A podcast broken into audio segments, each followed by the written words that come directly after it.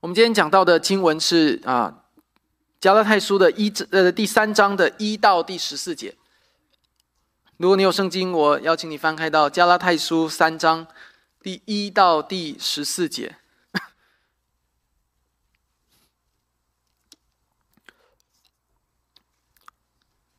好，翻到以后，请听我来读。无知的加拉太人呐！耶稣基督定十字架已经活化在你们眼前，谁又迷惑了你们呢？我只要问你们这一件事：你们受了圣灵是因行律法呢，还是因为听信福音呢？你们既靠圣灵入门，如今还靠肉身成全吗？你们是这样的无知吗？你们受苦如此之多，都是突然的吗？难道果真是突然的吗？那赐给你们圣灵，又在你们中间行异能的，是因你们行律法呢，还是因你们听信的福音呢？正如亚伯拉罕信神，这就算为他的义。所以你们要知道，那以信为本的人，就是亚伯拉罕的子孙呢。并且圣经既然预先看明神要叫外邦人因信称义，就早已传福音给亚伯拉罕，说万国都必因你得福。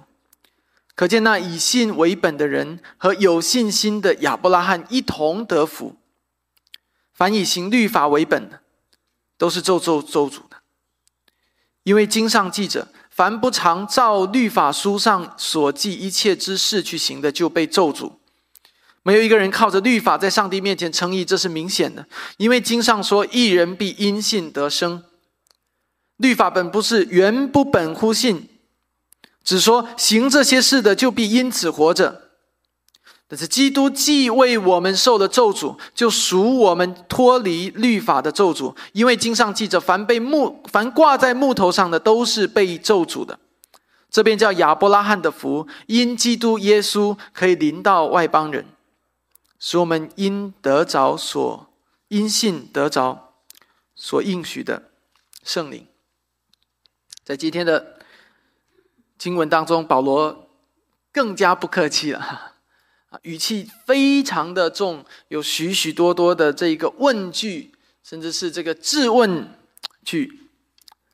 他希望通过这样的方式来帮助加勒泰人明白，你们到底怎么了？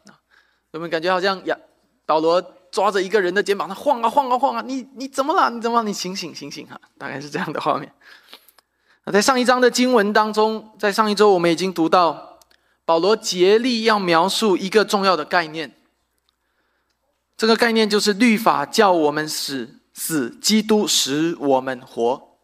在上一周我们讨论了许多的基督徒信仰的一些很基本的教义的意思，盼望能够成为大家的帮助。那简单来说，就是一个人如果想要依靠自己的努力做好一切。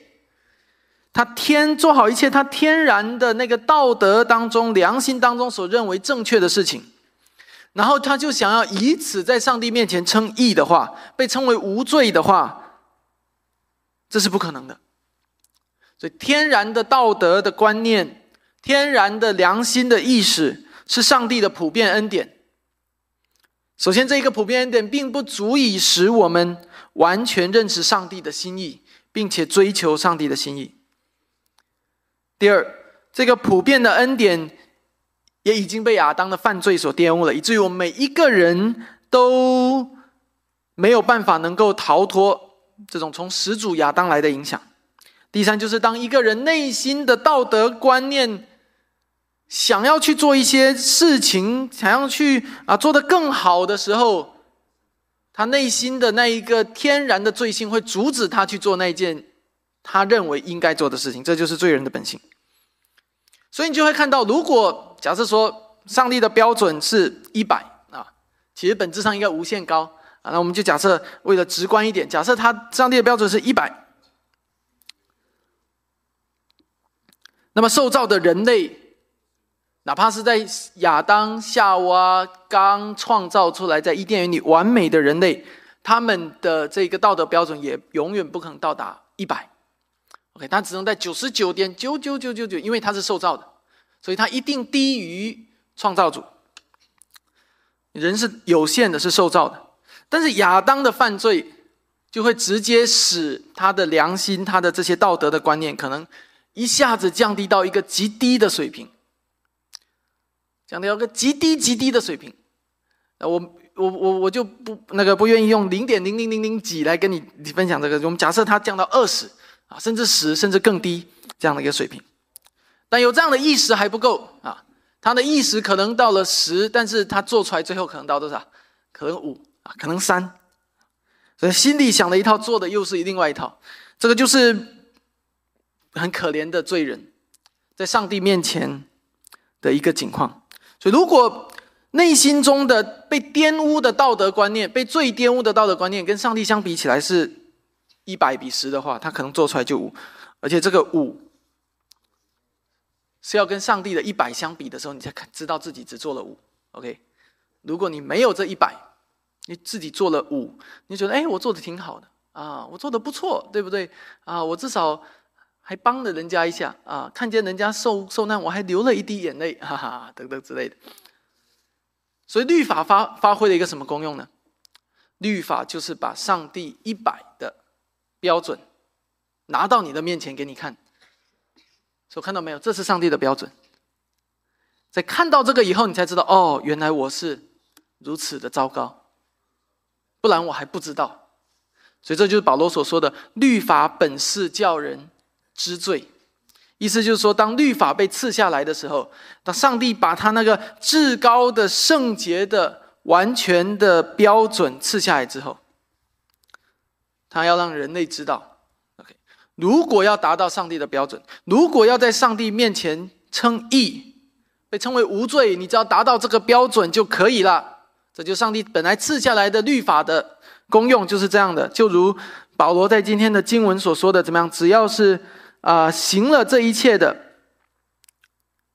就可以呃这个什么凡凡不照着律法书上所记一切事去行的，就是被咒诅的。OK。当上帝一开始把律法降下来的时候，是要告诉人类，本来做这些就够了。但问题是，人类已经犯罪了，全人类都陷在最终不能自拔的时候。这个时候，人类接收到这一份的律法，只会带来另外一个后果，就是在这一份圣洁的律法的面前，所有的人都自惭形秽，所有的人都认识到啊，原来我离上帝的标准十万八千里。本来你。以为自己有何等的好，但是当上帝的律法、上帝的规范赐下来之后，我们就会发现，原来我们自以为的那一点点的根本算不得什么的行为，在上帝面前是如此的渺小。不仅如此，在这一点点看起来外在的良善背后，还隐藏着我们巨大的、令人细思极恐的、令人恐惊恐的羞愧的罪。我们的自私，我们对人的恨恶，我们对人的嫉妒、贪婪，我们对别人的欲望，所有的这一切都在律法下面就被显明了。还不认识上帝的律法的时候，人类都抱着自己像尘埃一样的美德，单单自喜，沾沾自喜。当认识了上帝的律法以后，人类不得不面对一个事实，就是在自己如宇宙般浩大的罪中感到羞耻。这就是律法本是叫人知罪的意思，也是我们上一周所讨论到的一个非常基本的基督教基督徒信仰的核心的真理：律法使我们死，基督使我们活。在今天的经文当中，保罗又加入了一些更新一点的概念，是我们上一周所没有读到的一些的词，包括什么？包括咒诅，包括赎出救赎。等等，所有这些词，所以今天讲到的这个主题句是：基督为我们受了律法的咒诅，把我们赎出来，使我们因信得着所应许的圣灵。基督为我们受律法的咒诅，把我们赎出来，使我们因信得应许的圣灵。我们今天讲到会分为三个部分，第一个部分是会讲到亚伯拉罕的信心是称义的源头。我们今天所有的人。是跟有信心的亚伯拉罕一同成义，这是第一部分。在第二个部分，我们讲到耶稣基督十字架是代替我们承受咒诅，所以我们所有蒙拯救的人是因基督的代赎而得救。所以亚伯拉罕啊，我们所有人的信心都是要都是跟亚伯拉罕一起得救。基督救赎，我们所有人都是跟着基督一起，呃，这个因的基督的代赎而整得救。第三个部分就是一个结束，是亚伯拉罕的福，因基督临到我们，使我们得着所应许的圣灵。我们要从第一个部分来看起。在今天讲道当中，保罗首先提到了一个人，这个人的名字叫亚伯拉罕。其实，在之前几周当中，我们其实也已经讨论过一些关于亚伯拉罕的历史。我不知道诸位还记不记得啊？其实我们之前讲约书亚记的时候，怎么样？也讲过亚伯拉罕，记得吗？我们之前也曾经细细讲过亚伯拉罕。我们门徒班的啊一月份的第二次课，我们也讲了亚伯拉罕。所以，如果你认为你自己还算听得认真的话，那么我我要想要问你一件事，就我记得之前和大家分享过，讲到亚伯拉罕，有一些事情应该在你的脑海里跳出来。你有想到是什么吗？信心之约，你们把两个答案恐拜在一起。OK，呃，我们之前讲到的，常常讲到亚伯拉罕的时候，就提到怎么样？亚伯拉罕之约，对不对？然后亚伯拉罕之约当中有一个很重要的记号是什么？是割礼。OK，所以啊，约书亚记我们是为了讲到是上帝的信实，对不对？上帝已经纪念了。呃，跟亚伯兰所立的约，然后带领以色列人进入到他所应许的地区。所以在那个时候，我们讲到亚伯拉罕，在加拉太书，我们又讲到亚伯拉罕，是因为之前一直讲到割礼，OK，所以讲到割礼就一定会讲到亚伯拉罕之约。那亚伯拉罕之约记载在哪里？创世纪的有三个很重要的数字啊。如果你讲到亚伯拉罕之约，你就要知道三个数字：十二、十五、十七。对，创世纪的十二、十五和十七章，那这一些是讲到整个亚伯拉罕之约和整个犹太人的历史地位所带来的影响。就如果你是第一次来到我们教会，或者是你还不是一个基督徒，你还对圣经不是很认识的话，我非常鼓励你在今天讲到结束之后，和我们其他的弟兄姐妹交谈，你可以询问啊各样你所不明白的地方啊。简单来说，保罗在今天的经文当中，不是在讲亚伯拉罕之约和割礼，而是讲了一件新的事情，也不算新的事情了，就是他之前在加太书还没有提及过的事情，就是在上帝命令亚伯拉罕通过行割礼来来来作为一个记号，作为这个亚伯拉罕之约的记号之前。有一件更重要的事情发生，这件事情发生在创世纪十五章第六节所记载的，就是亚伯拉罕信上帝，上帝就以此为他的意。保罗在这里提及亚伯拉罕最重要的原因，就是要强调这一件事情，他要强调在整个圣经的叙述当中，已经写好了，叫犹太人你们去看啊，亚伯拉罕是先信的上帝。然后上帝在那个时候就称他为义。这件事情先发生了，然后才有割礼。所以，如果呃你你和我一起把圣经翻回到创世纪的话，你就会看到这个顺序。请你啊和我一起把圣经翻回到创世纪的第十五章。其实十二、十五、十七章哈。OK，那十二章的时候是上帝第一次向亚伯拉罕显现。向亚伯拉罕应许，赐下一个关于末世的应许：万国因你的后裔得福。然后呢，子孙、土地、国度、君王。那第一次的应许之后，在第二次，就是到了创世纪第十五章，上帝再一次的第二次向亚伯拉罕显现。那第二次向亚伯拉罕显现，上帝就不仅仅只是口头对。亚伯拉罕说话，而且他是怎么样？更进一步要求亚伯拉罕预备一些动物。OK，这些动物有怎么样？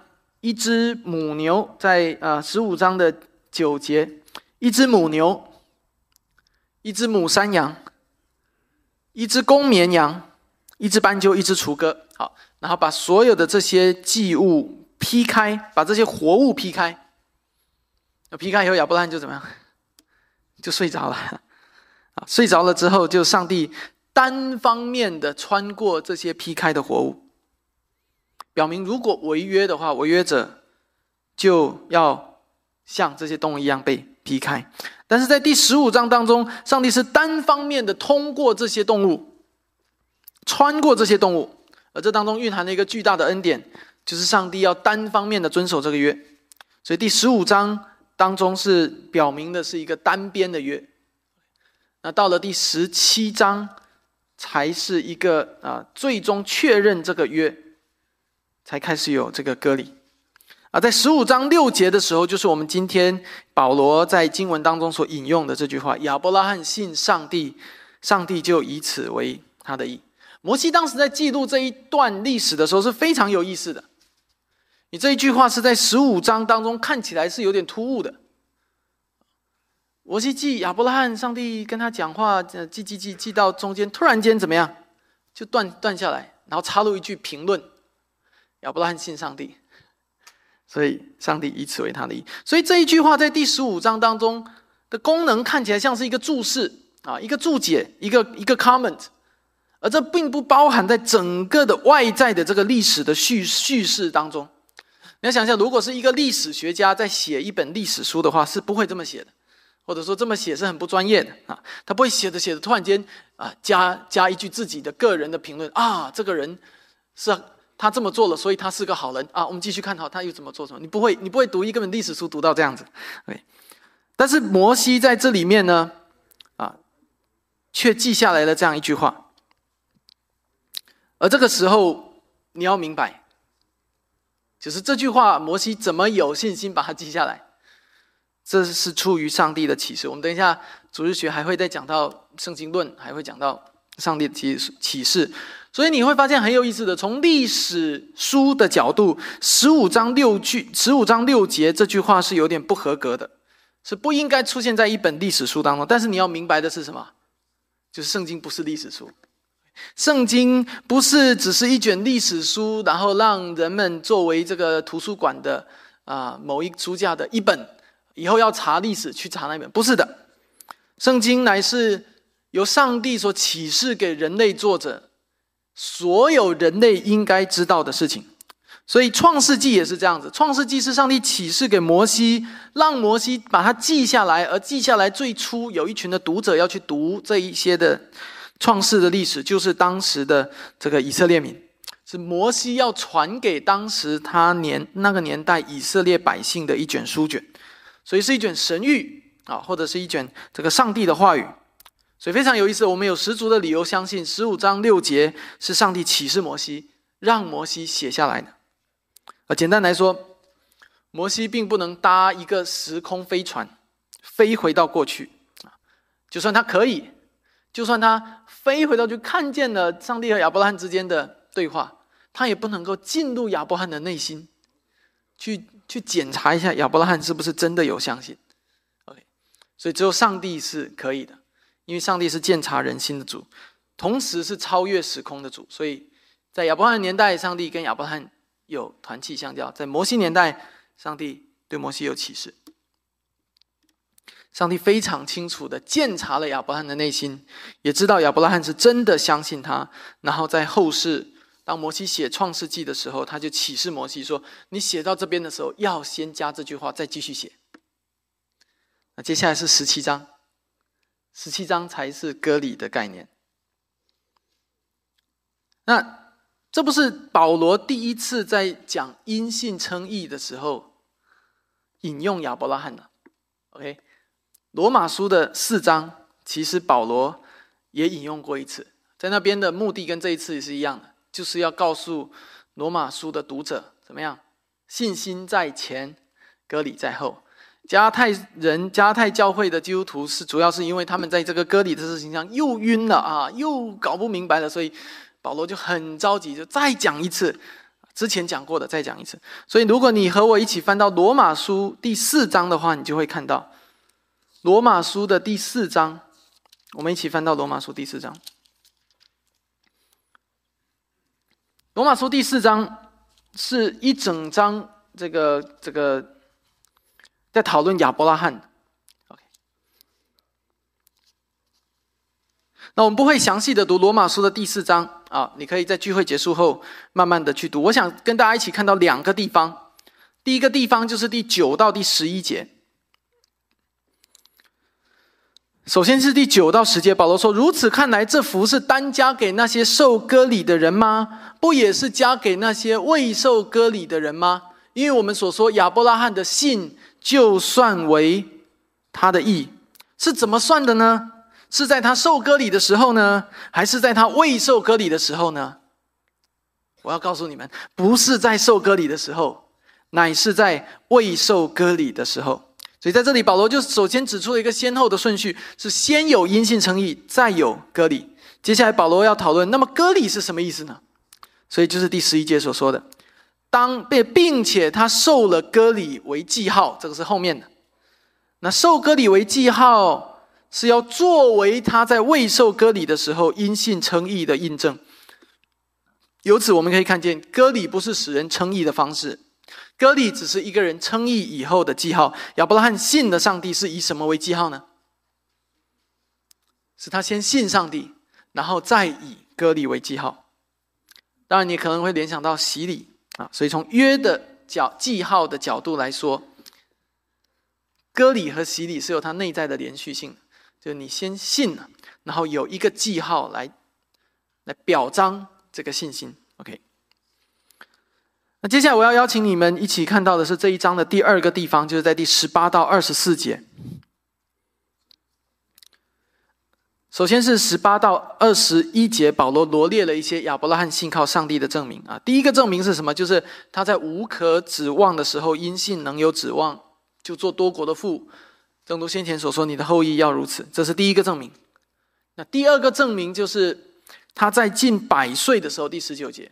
啊，虽然想到自己的身体如同已死，莎拉的生育已经断绝，但他的信心还是不软弱，而且他仰望上帝的应许，不因因没有因为不信心而啊因不信心里起卵起疑惑，反倒因信心里得坚固，将荣耀归给上帝，并且满心相信上帝所啊上帝所应许的必能成就。所以在这两个是两个证明，两个证据说，你看。亚伯拉罕信，亚伯拉罕信，然后所以第二十二节就说，所以这就算为他的义。记住，是算为，不是怎么样？亚伯拉罕变成，有没有成为？是算在他身上，这是非常啊重要的另外一个概念。我们没有办法每一个概念都去讲到啊。好，那接下来二十三到二十四节，保罗就说这样一来。算他为义这句话，就不单是为亚伯拉罕写的，算他为义这句话也是为我们将来得为义之人写的，就是我们这些怎么样信神使我们主耶稣从死里复活的人。那这里就讲到一个很重要的一个概念了啊，算他为义这句话是为谁写的？我们在第三点里面还会讲到，算他为义这句话是为。所有这些信神使主啊，信神使我们的主耶稣从死里复活的人，而不是为全世界人写的，你可以明白吗？所以是谁被算为义？是信神使主耶稣从死里复活的人被算为义，而不是全世界人。OK，所以这个我们最后会讲到有限的救赎的时候，在第三点我们还会提到。所以你现在可以知道为什么在创世纪十五章六节，上帝为什么要使摩西看似非常突兀的加入这一句评论了吗？为什么？因为上帝要在那里埋一个伏笔，先写下去，然后让后人可以清楚的认识到。哦，你看，你看，你看，你看，在第十五章已经写好了，就已经写在那里。亚伯拉罕被称为义，根本不是因为他。行了割礼，是因为他信上帝。那只有这样，亚伯拉罕的义义才有可能成为后人，特别是成为我们这些没有受割礼的人可以效法的对象。以至于我们今天这些人，我们不是去模仿亚伯拉罕行割礼，然后我们称义，我们乃是去模仿亚伯拉罕的信心。用同一章刚才四罗马书四章的十一到十二节的话说，是那些按照亚伯拉罕。未受割礼之前的信之中记的人去行了，罗马书四章十一节，一个人被算为义，被称为义，乃是通过这个方式。那我们现在回到加拉太书当中，保罗在引用完亚伯拉罕因信称义的案例之后，接下来就到了第七节，他非常清楚的说：“所以你们要知道，第七节，那以信为本的人，就是亚伯拉罕的子孙呢。”这算是给漫长的犹太人当中争论不休的问题画下一个重要的句号。因为犹太人之前一直在争什么？你是不是？你是不是啊？你们这些撒玛利亚人是杂种啊？跟人家这个外邦民族是这个这个混合的啊，通婚的啊，所以你们血统不纯啊，天天在算血统。OK，那当施洗约翰来的时候，就警告他们说：怎么样？你们这些毒蛇的种类，上帝能够从石头里兴起亚伯拉罕的子孙。耶稣来也带起了一系列的这个这个这个混乱啊，就是到底谁是亚伯兰子孙？耶稣怎么说这个也是？怎么说这个明明是犹太人，是纯种的犹太人的？怎么说他不是？说他是啊？到底是怎么？所以保罗在这边讲的很清楚，加拉太书的四章七节画下了一个重要的句号，给出一个重要的这个确认，就是你们要知道谁是呢？那以信为本的人，就是亚伯拉罕的子子孙。第七节是一个宣告，是一个一个一个 statement，一个 summary，一个总结。然后第八节，保罗才更进一步的说：“其实上帝早就知道这件事了，上帝早就已经把这件事记下来了，早就布好了这个局，早就计划好了一切啊！上帝早早的就把‘万国都必因你得福’这句话对亚伯拉罕说了。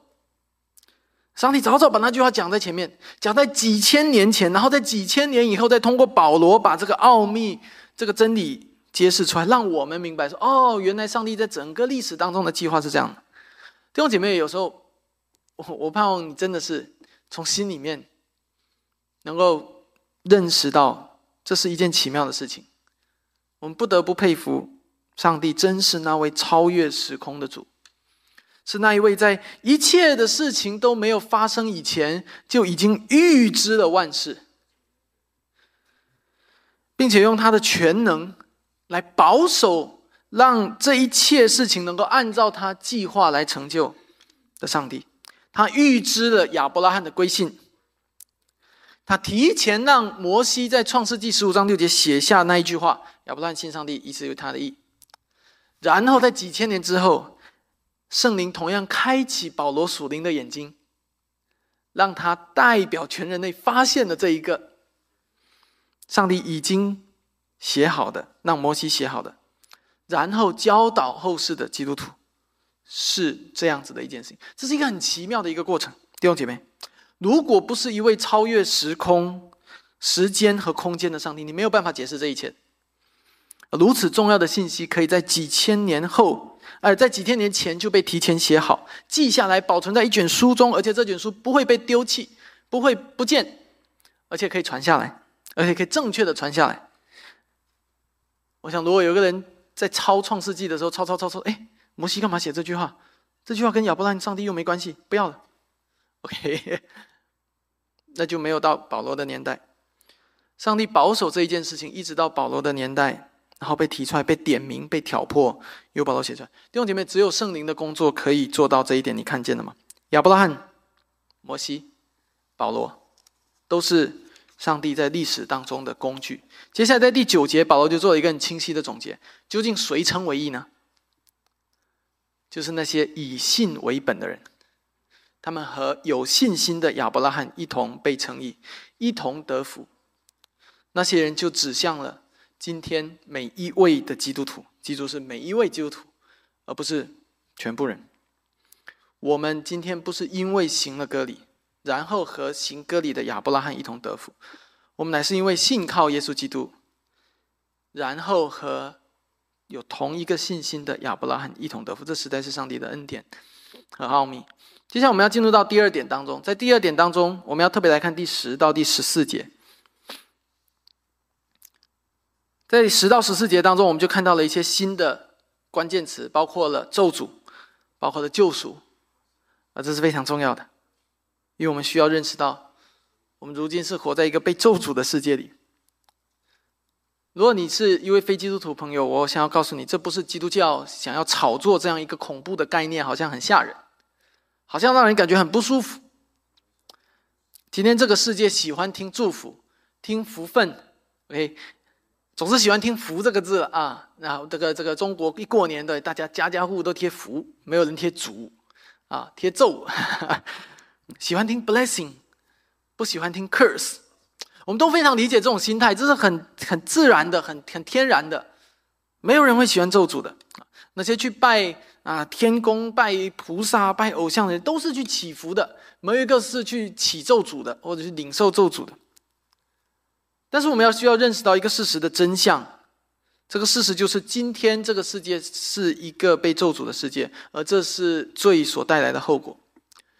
有人可能会说：“不会呀，啊，我觉得我生活挺好的。”我觉得我这个怎么样？日子挺好过的啊，有儿有女啊。但是，你有没有想过，在我们的生命当中，其实有一个最大的咒诅一直存在。这个咒诅就是死亡。当然还有其他的受诅，包括怎么样？创世纪第三章都讲了，土地受咒诅，记得吗？所以人要怎么样？汗流满面才得糊口，表示没有一个人可以怎么样不劳而获啊。这个世界没有那么好的事情。那表示在那之前是有这么好的事情了，对不对？上帝创造好了一切的伊甸园的美好的果子给亚当做食物。那包括创世纪三章还有什么咒诅？人类生育受到咒诅，对不对？所以夏娃怀胎的苦楚要被大大的加增，所有这些咒诅都记在那里。所以当亚当和夏娃犯罪之后，当上帝审判他们的罪，当然也审判了蛇，然后就有我刚才所说的这一切的咒诅。当然，我们也知道，在所有这一切咒诅当中，上帝保留了一个祝福，一个很重要的祝福。所以，按照人的本性，我们不喜欢那么多的咒诅。所以，当你听到祝福的时候，你要竖起耳朵认真听。那个祝福就是：女人的后裔要伤蛇的头，蛇后裔的头；而蛇的后裔要伤女人后裔的脚跟。说只能够伤女人后裔的脚跟，这是一个非常重要的祝福，因为这个祝福指向了耶稣基督。指向在将来有一位的救主要从女人的后裔当中出来，来胜过撒旦的权势，来胜过一切由撒旦所带来的咒诅。所以这是记载在创世纪第三章当中的经文。而从那以后，其实所有人类都笼罩在所有这些咒诅当中，因为所有的人类都是亚当的后裔。那今天还是有人可能你你会不太理解，就是凭什么亚当的罪要算到我头上，对不对？亚当是亚当，我是我，所以这个这个在这个背后，当然还有另外一个圣经当中非常关键的一个概念，叫做盟约的代表。OK，呃，英文叫做 federal headship。OK，federal 我们都在美国都很明白这个词了，headship 就是头做头的意思，federal headship。中文你可以理解成盟约盟约的代表，就表示说亚当代表了全人类，他蒙福，亚当蒙福就代表全人类蒙福；亚当领受使命，就代表全人类领受使命；亚当受造的形象是上帝形象，代表全人类领受上帝形象。但最后亚当犯罪，代表全人类犯罪。我特别要指出的是，不是不仅代表全人类犯罪，而你在这里面当中，所以亚当的罪代表你犯的罪。他受的咒诅，代表全人类受咒诅。我同样要特别指明的，也代表你受咒诅。那这样怎么理解呢？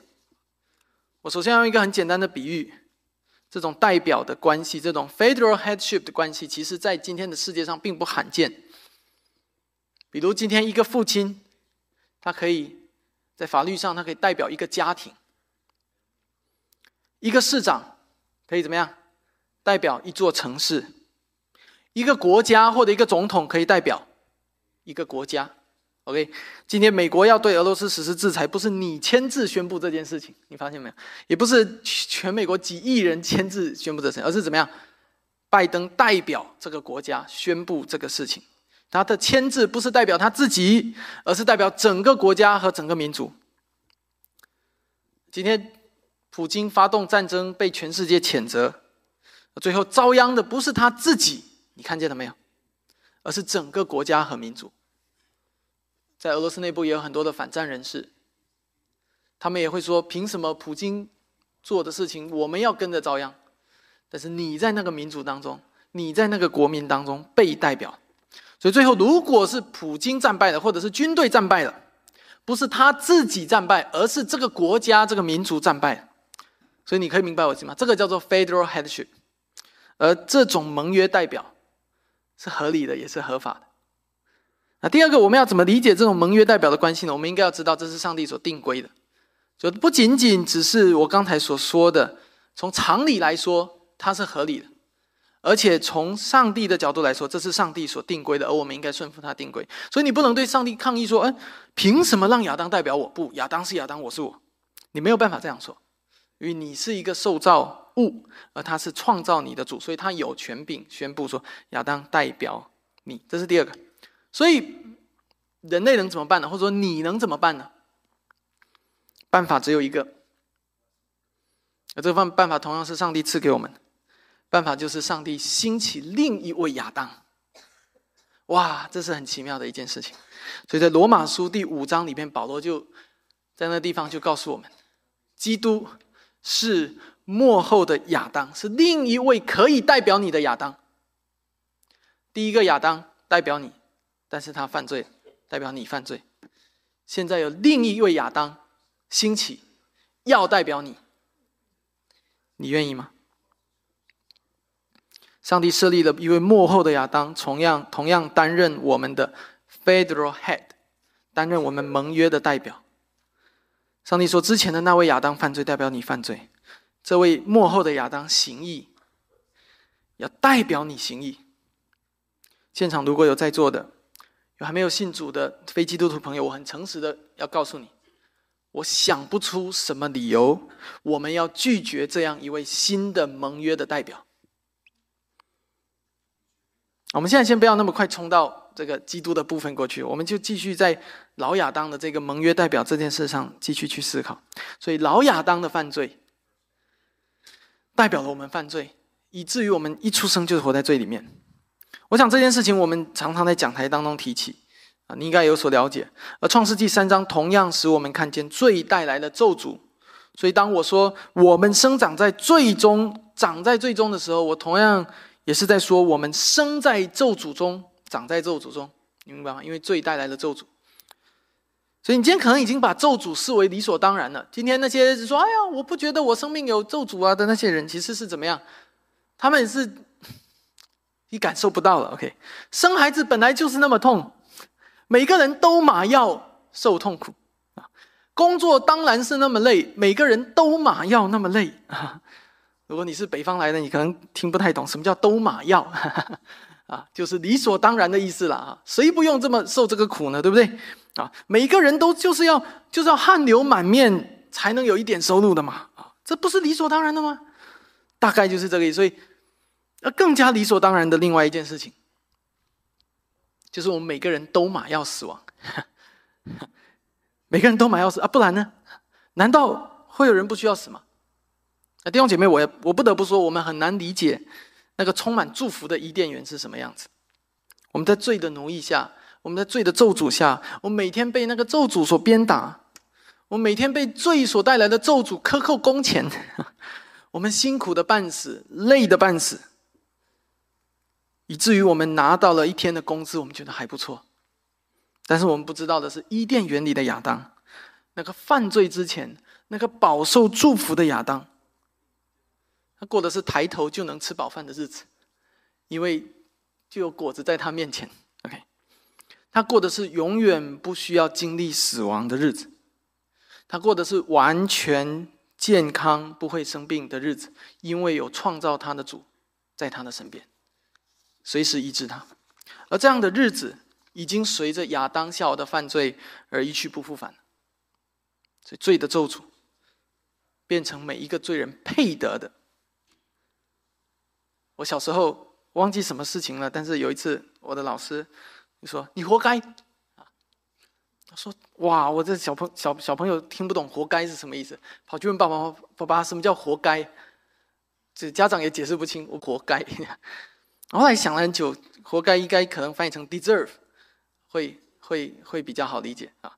就是怎么样？这就是我们配受的就是我们应该受的，我们活着理所应该所受的。We deserve the curse。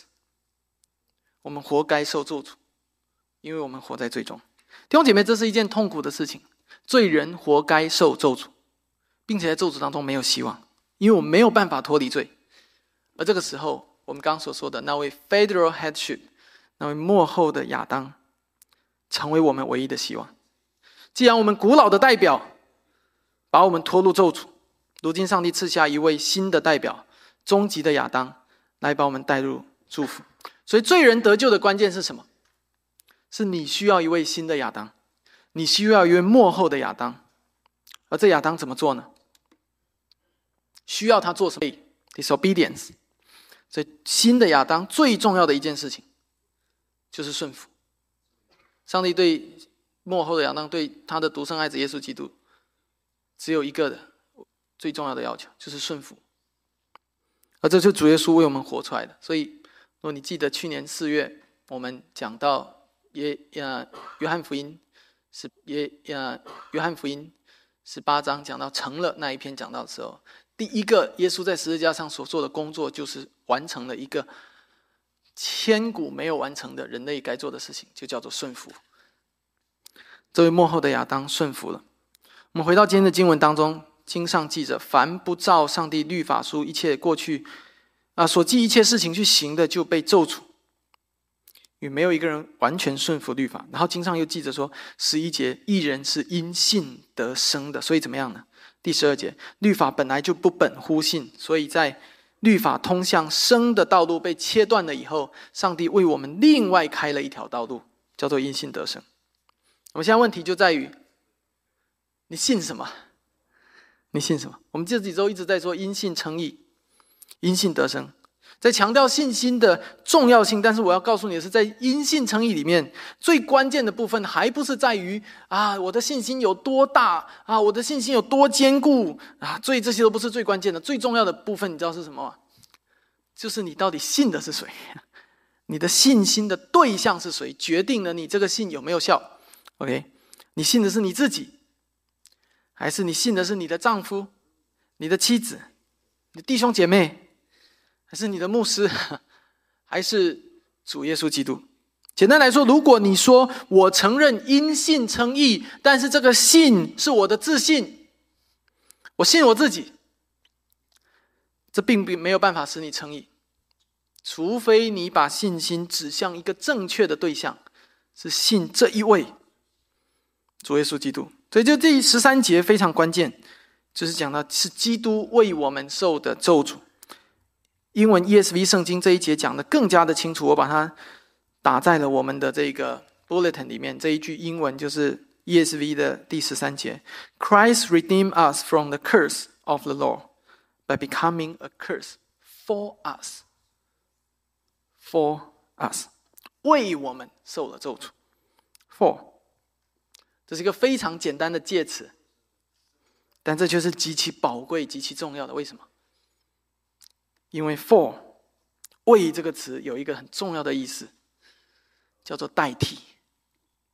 而弟兄姐妹，这就是主耶稣基督为我们所成就的救赎，也是我们今天讲到最核心的主题，叫做替代性的受法 （substitutionary atonement），替代我们去受法。我不知道给你上神学课，但是我希望你能够知道，福音里面有两个很核心的概念，第一个叫因信诚义。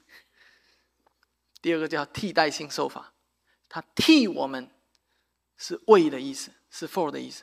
弟兄姐妹，没有哪一个介词比这个更宝贵。有一位主替我们受苦。当我今天我们一起去吃饭，我说：“哎，你今天不用付钱呢，我为你付。”什么意思？我替你把这个账单付掉。基督不是用一个大能、一个神迹，变魔术一样。哎，我们去吃饭呢？哎。你今天不用付钱哦，我用魔法咻，哎，那个电脑已经说你付掉了，不是不是这样的方式的，是我替你付，我为你承受这个代价，而那个代价是罪的代价，他代替我们受苦，表明他承担了极大的代价。所以第十三节的前半节，基督既为我们受了咒诅，如果把为换成替，就是基督替我们受了咒诅，replace us，替我们受了咒诅，就赎出我们脱离律法的咒诅。今天有许多的人轻呼福音的宝贵，轻呼耶稣基督十字架的宝贵，原因常常是因为他们太过轻看基督在十字架上到底付了什么代价。十字架不是一个轻松的刑具，更具体来说，是至高圣洁公义的上帝带着对罪恶极大的憎恨与愤怒。要审判一切在最终的人，而当上帝倾泻下这一些的带着愤怒的咒诅来满足他的公义的时候，主耶稣挡在了我们前面，以至于所有这些咒诅落在基督的十字架身上，而不是落在我们身上。而这就是保罗所说的：基督为我们成了咒诅，就赎出我们脱离律法的咒诅。所以在在神高天宝座上这首诗歌，我们常常唱的。有一句歌词说：“怎么样？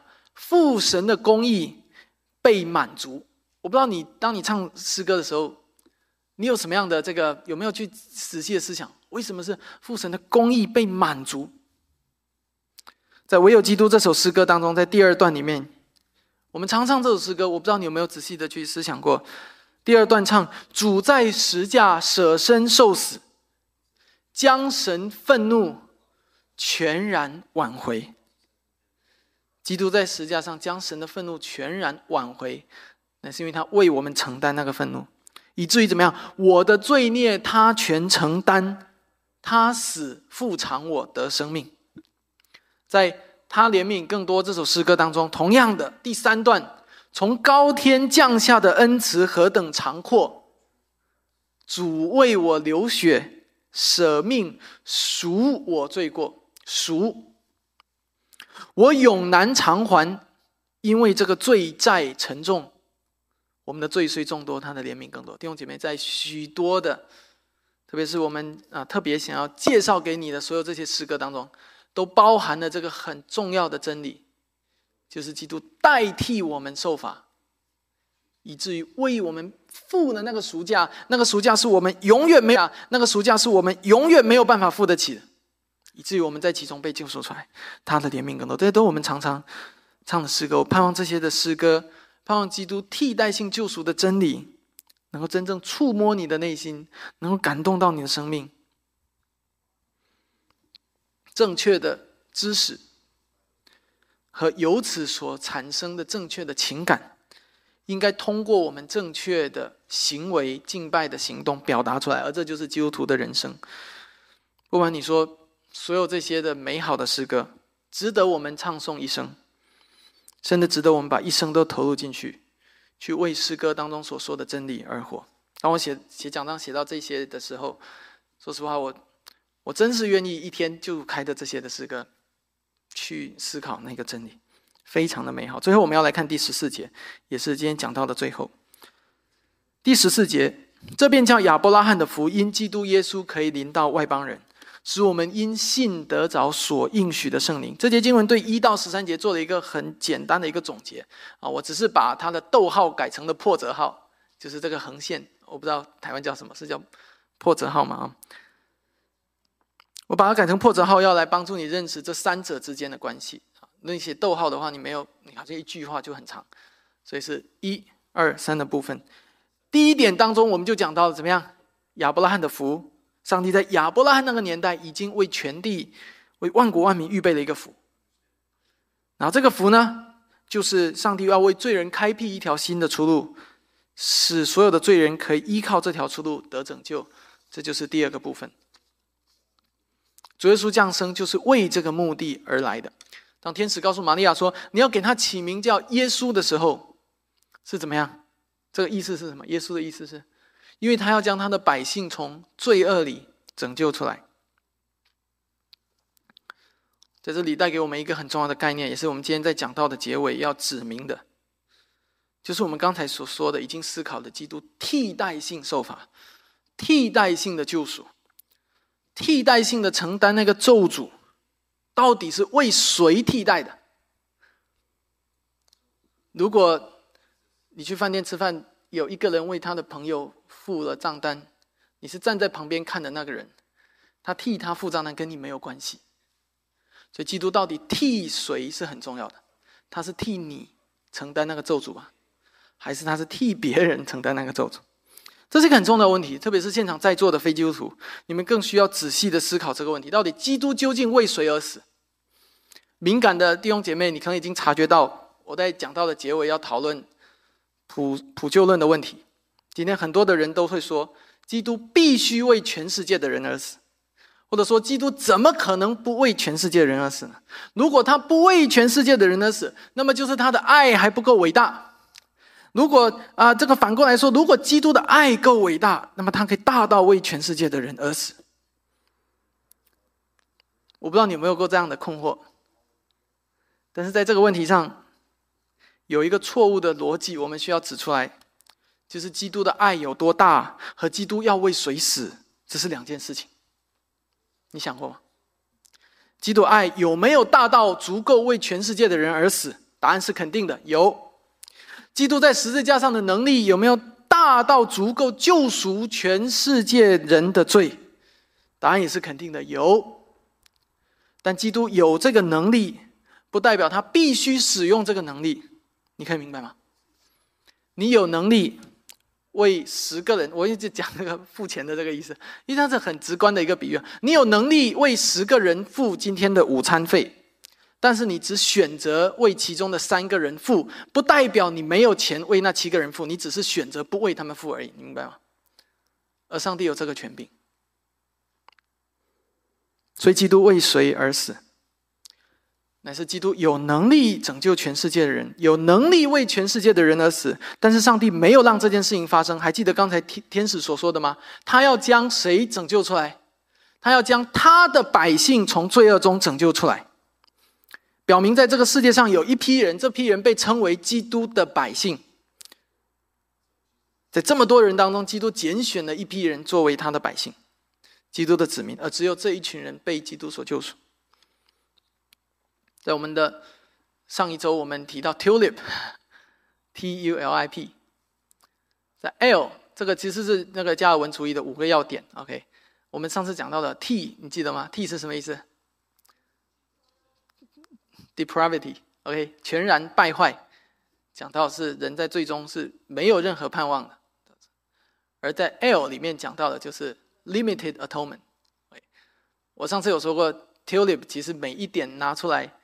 都会让人有很大的挣扎和争议，但是又不得不最后屈服在圣经的真理面前，来认识原来是这样。所以有限的救赎，这是让很多人无法接受的。